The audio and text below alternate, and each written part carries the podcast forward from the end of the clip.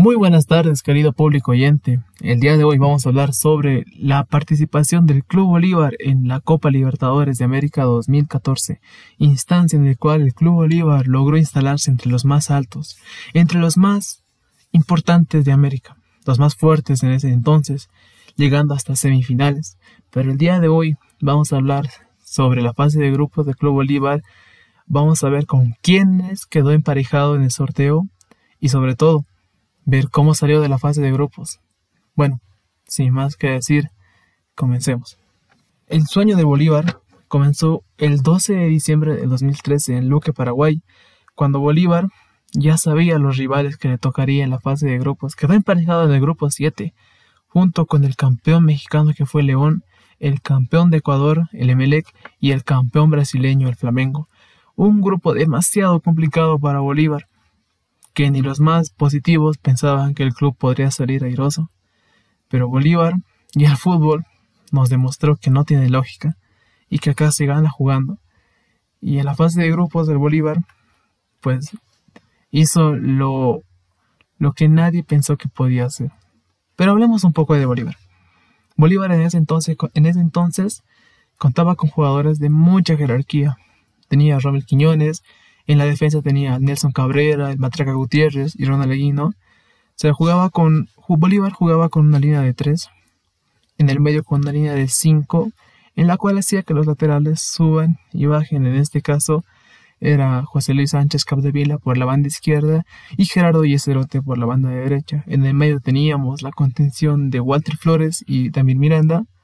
Un poquito más adelantado lo teníamos al Conejo Arce por la derecha y por la izquierda Juan Miguel Callejón y adelante como único, como llanero solitario, William Ferreira. Pero bueno, un onceno que era muy vistoso y muy elegante en su juego y que estaba de la mano de Vladimir Soria. Un onceno que prometía, ilusionaba a la gente y más aún cuando inició la Copa Libertadores de América.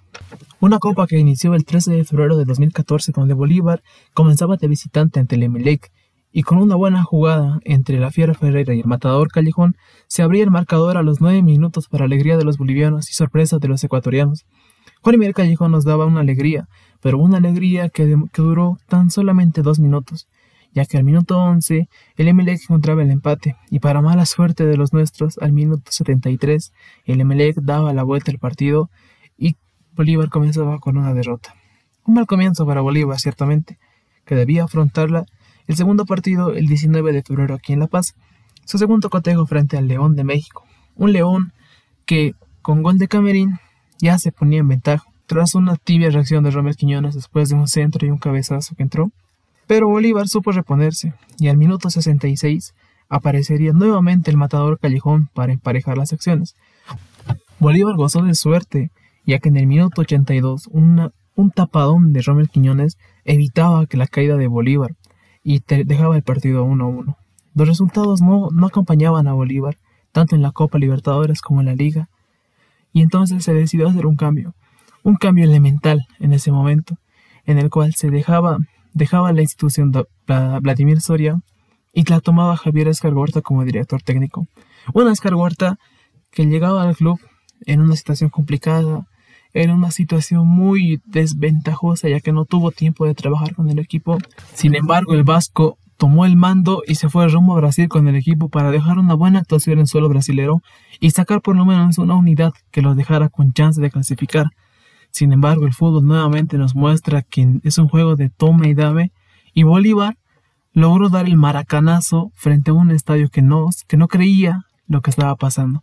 Bolívar logró igualar a dos contra el Flamengo. Goles para el Flamengo de Ederson, doblete, y para Bolívar de José Luis Sánchez Capdevila y Ricardo Pedriel.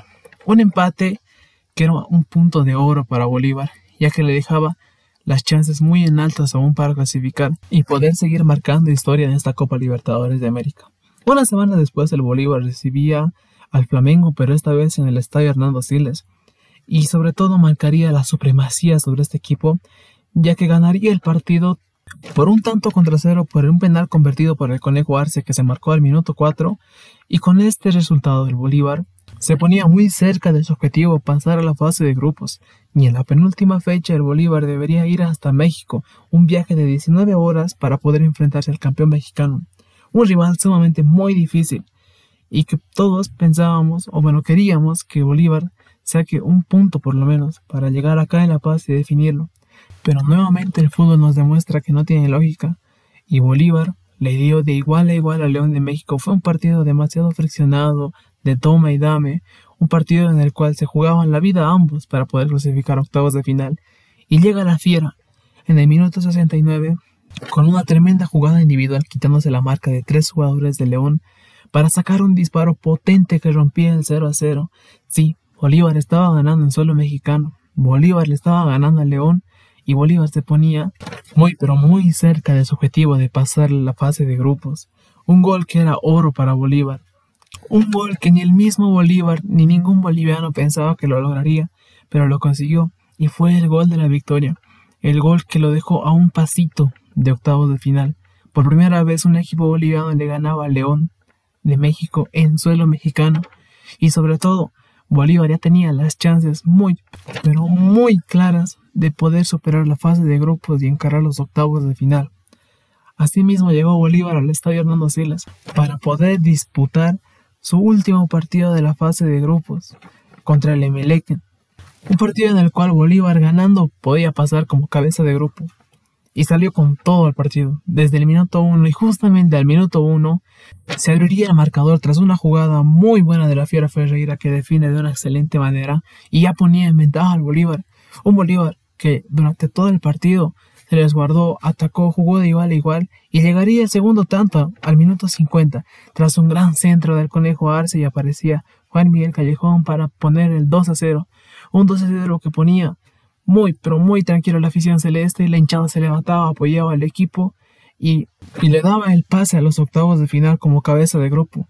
Sin embargo, Bolívar en los últimos minutos del partido sufrió y sufrió bastante, ya que al minuto 88 descontaba el Emelec para poner el partido 2 a 1 y en el minuto 93 el Emelec se fue con todo el ataque y, en el último centro del partido lograron impactar la pelota en el travesaño derecho poniendo en suspenso a todo el estadio Hernando Siles y que ese travesaño no dejó de temblar hasta que el árbitro decretara el final del partido, final en el cual se confirmaba la clasificación a octavos de final del Club Bolívar como cabeza de grupo en un grupo muy, pero muy, pero muy difícil en el cual ningún boliviano, ni ningún bolivarista, ni el más optimista pensaba que Bolívar podía superarlo. Pero bueno, el fútbol nuevamente nos muestra lo ilógico que es y nos dejaba con esto, con un Bolívar pasando octavos de final como cabeza de grupo. La algarabía entre el público, los jugadores, el equipo, se sintió, se vivió un momento muy, pero muy precioso para el fútbol boliviano más que todo, ya que cuando un equipo está en un torneo internacional, no representa simplemente a su nombre, representa al país, en este caso a Bolivia. Y Bolívar, en la fase de grupos, dejó muy, pero muy en alto el nombre de Bolivia. Y bueno, vamos a revivir lo que dejó un poco el profesor Javier Ascargorta, el jugador Lorgio Álvarez y Walter Flores en diferentes conferencias de prensa. Orgulloso del grupo de jugadores que manejo. Nadie nada, nada por nosotros y, y, es cierto que hemos quedado primero en uno de los grupos más complicados de, de la Copa. Solamente muy ilusionado y, y muy contento por, por haber hecho esto y, y por haber pasado también tu equipo boliviano a la siguiente ronda. Bolívar es Bolivia. Eh, jugar con estadio lleno eh, emociona bastante. Eh, yo estoy muy, muy orgulloso de, de vestir esta, esta camiseta y, y, la voy a vestir a, a muerte, Gonzalo, como siempre. No, gracias, gracias y gracias y, y miles de gracias. Bueno, como, como escuchamos un poco, eh, la algarabía que se vivió en ese momento fue espectacular. Espero que les haya sido de su agrado el podcast y que nos, que nos sigan aún porque falta revivir la segunda parte aún cuando Bolívar le tocó jugar en octavos de final, en cuartos y en semifinales. Es una trayectoria muy hermosa en la cual aún falta que vivamos y espero que sea de su agrado. Muchísimas gracias. Bolívar en la Copa Libertadores de América 2014.